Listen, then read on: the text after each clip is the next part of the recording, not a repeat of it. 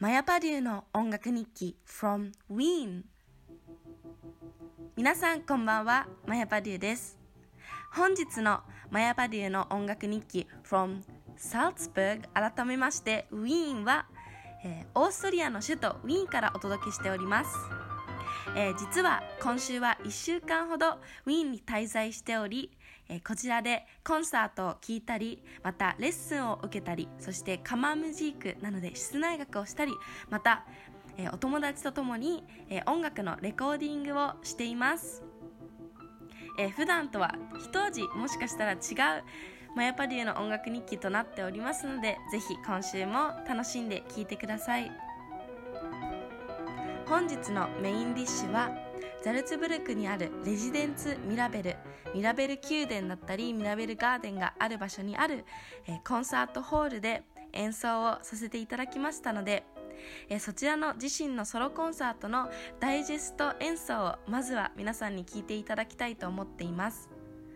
こちらのコンサートでは、えー、新しく1ヶ月ほど前から私がザルツブルクでいただいています。奨学金の関係でコンサートをいただきました、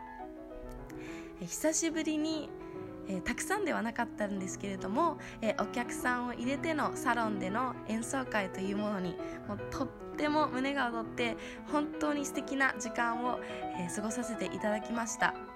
またえ日本にいた頃はたまにしていたのですがオーストリアに来てから1人でこう1時間だったり1時間半のコンサートをするという機会はなかなかありませんでした。えー、自主企画で日本ではコンサートをしたり何かのコンクールの副賞で演奏させてもらう機会があったんですがやはりザルツブルクは少し保守的というかとても歴史のある場所なのでそこでこう一人きりで何かコンサートをするのっていうのはとってもハードルが高いなと思っていたのでそんな中でこのような機会をいただけたのは、えー、とっても光栄でまた、えー、この機会を、えー、存分に使おう存分に演奏してみんなに聴いてもらおうという気持ちで意気込んで えー、向かったものだったので、え皆さんには、えどこよりも先に、えこちらのラジオで聴いていただきたいなというふうに思っております。え今回はまたドイツ語で自分のことだったり曲についてまたえどういうテーマでこのコンサートをしているかということを、え話すというのがまた一つのポイントとなっていました。えー、今回奨学金をもらっている団体の方に、えー、ワークショップを開いてもらって、えー、声楽家のこうオペラ座などで、えー、演劇だったりまたオペラをしている方が、えー、講師として来てくれて、えー、その方にコンサートの時にどんな風に、えー、話したらいいかどんな風に自分を、えー、プレゼンしてどんな風に知ってもらうのがいいかなんていうのをちょうど1週間ほど前に、えー、そのワークショップを受けていたので、えそれを活用しつつこう自信を持ってドイツ語で話せるようにたくさん練習をして臨みました。やっぱりドイツ語でこう人前で話すっていうのはどうしても緊張するものなのでえちょうど私が住んでいるシェアハハウスにはドイツ人の方が2人一緒に住んでいるので、えー、彼らにも手伝ってもらって、え、万全の準備で臨んだつもりだったんですけれども、まあ、少し噛んでしまったりちょっとテンパってしまった部分もありました。ただ、まあ、来てくださった皆様は、えー、とても楽しんでそのドイツ語の部分でのいろんな説明もすごく良かったよと言ってくれたので嬉しかったです。えー、このラジオではダイジェストのものをお送りするのでもちろんそのドイツ語で話した内容というのも流させていただきます。ただ、えー、今回は日本語訳というものをつけていないので、えー、YouTube の方にラジオの放送の数日後なので、え月曜日か火曜日に、え字幕付きまた自分の解説付きの、え日本語の訳付きの動画を載せようと思っていますのでぜひ、え気になった方はそちらをチェックしてください。YouTube ではマヤパデュー MAYA PURDUE という名前で活動させていただいてます。という名前というのも、まあ、自分の本名なんですけれども、えー、英語で、英語の表記の名前となっていますので、ぜひ、えー、マヤバデューと検索してください。さて、こちらのコンサートの曲目をまず、えー、言わせていただきますと、まず最初に、えー、バッハのチェードゥアのプレリュードとフーガというものを弾きましたあその前に、えー、この演奏会でのテーマをご紹介いたします。今回の演奏会では Ein musikalische Reise von Europa nach Japan というタイトルをつけました。この、えー、日本語訳は、えー、音楽の旅ヨーロッパから日本というものになります。なぜこのタイトルをつけたかと言いますと私自身が、えー、母が日本人で父がニュージーランドとアイルランドのハーフでまた現在はザルツブルクに住んでいてその前はドイツに住んでいたり、まあ、世界のいろんなところに住ませていただきました。そして自分の家族もこういった、えー、バックグラウンドがあるのでやっぱり自分が何か音楽を聴く時にもたくさんの方面のいろんな音楽を聴きたいなっていうのが、えーよく自分が思うことですそしてそれをさらには聞くだけではなくて自分で体現したいなそしてこうヨーロッパでよく聴いている音楽と日本との共通だったりこう音楽はやっぱり国境を越えていると思うのでそういった部分を、えー、こういう自分だからこそ私だからこそ表現できる部分があるんではないかと私は信じていますのでそれを、えー、テーマに今回は演奏会をさせていただきました。えこの自分のラジオ番組でもこうザルツブルクと日本をつなぐ架け橋なんてこう大それたことは言わないですけれども何かしらこうヨーロッパと日本をつなげられる役割ができていたらいいなというふうに思っていますのでこういったテーマではずっと演奏会がしたいなという夢がありそれが実現してとても嬉しかったです。そということなのでまず最初にそのバッハを弾いたというのは、えー、ザルツブルクに来た時に初めて弾いた演奏会で、えー、初めに弾いた曲がこのバッハだったので今回もそのバッハの「ツェードア」えー、クラビーヤ曲集の第1番のものを弾かせていただきました。そして、えー、その後はベートーベンのワルトシュタイン。皆様も多分おなじみですよね。私が最近よく弾いているベートーベン。そしてえ、ベートーベンはドイツの作曲家。そして今私がいるウィーンでも生活をしていました。でその後に、えー、ショパンの曲を3曲ほど演奏しました。でこちらのショパンというのはポーランドとフランスの作曲家。もともとはポーランド出身なんですけれどもフランスに移住しまた彼自身もフランスの血が入っていたというふうに言われています。こちらのえショパンの曲を3曲ほど弾きまた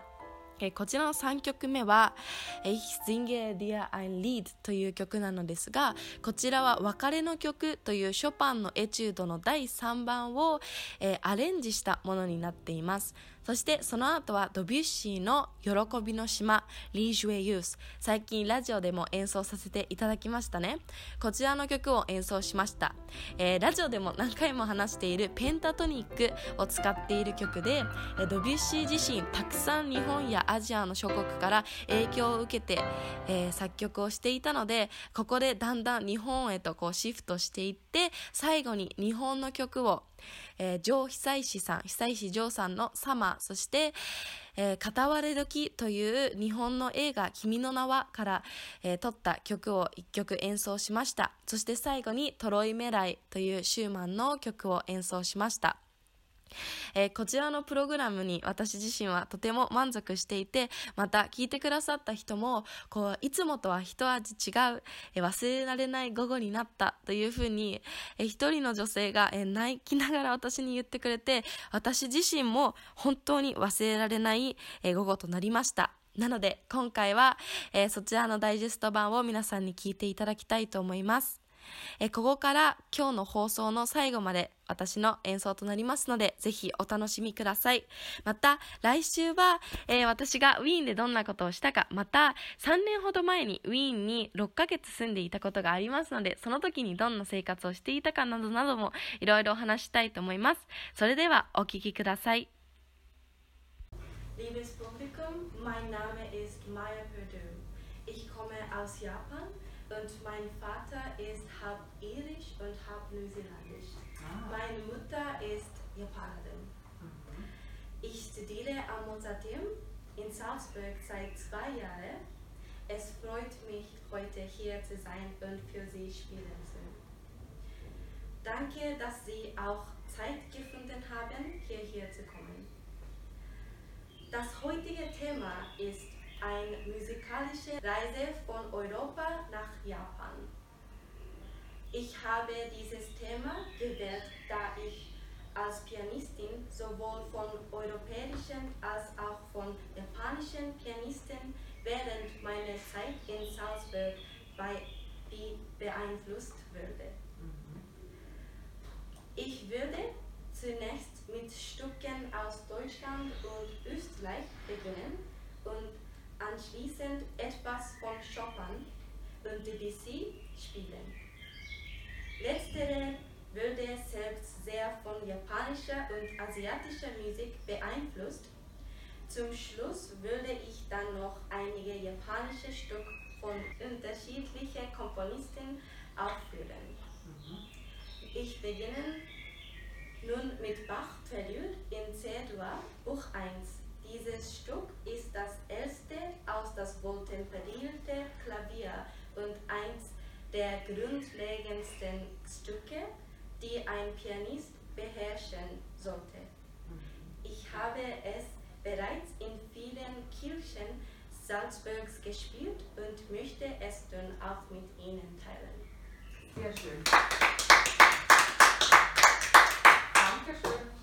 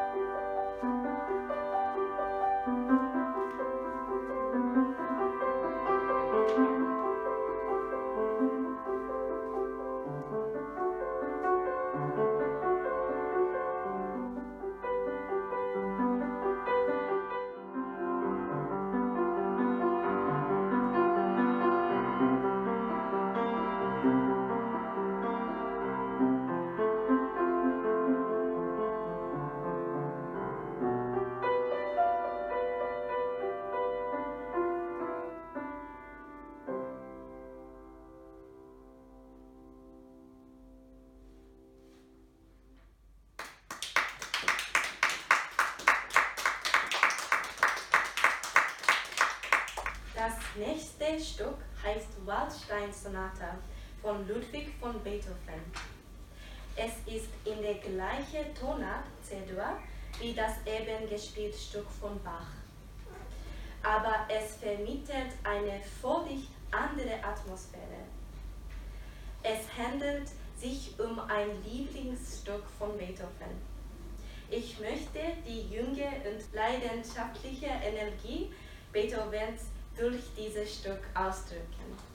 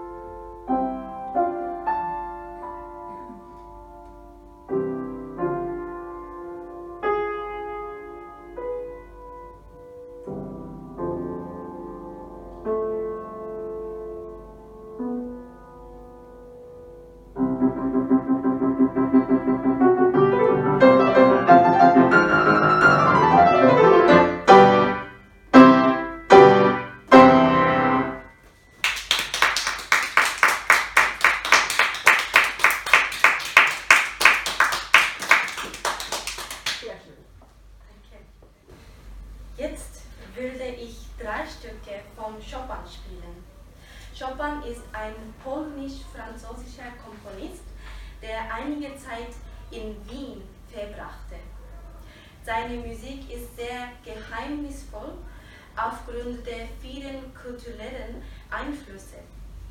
die ihn gepackt haben. Als Pianist muss ich deshalb sehr gefühlvoll an seine Werk herangehen. Das erste Stück heißt Ballad Nummer 1 in G-Moll. Das zweite Stück ist die berühmte Evolutionsetude Opus 10 Nummer 12. Zum Schluss würde ich Ich sing dir ein Lied spielen, welches eine Transkription von Etude Opus 10 Nummer 3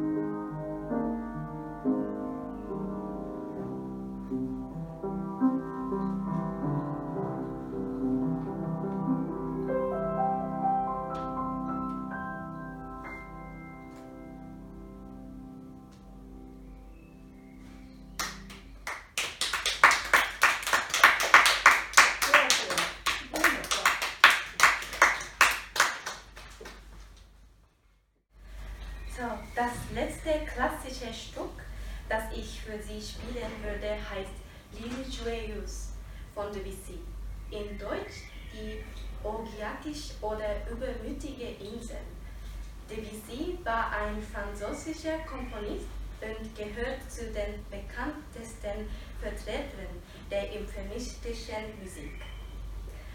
Außerdem wurde Debussy in seiner Zeit stark von asiatisch und vor allem japanischer Musik beeinflusst. Dieses Stück erzählt eine interessante Geschichte über Freunde, auch über erotische Vergnügen und ich möchte diese nun über mein Klavierspielen an Sie vermitteln.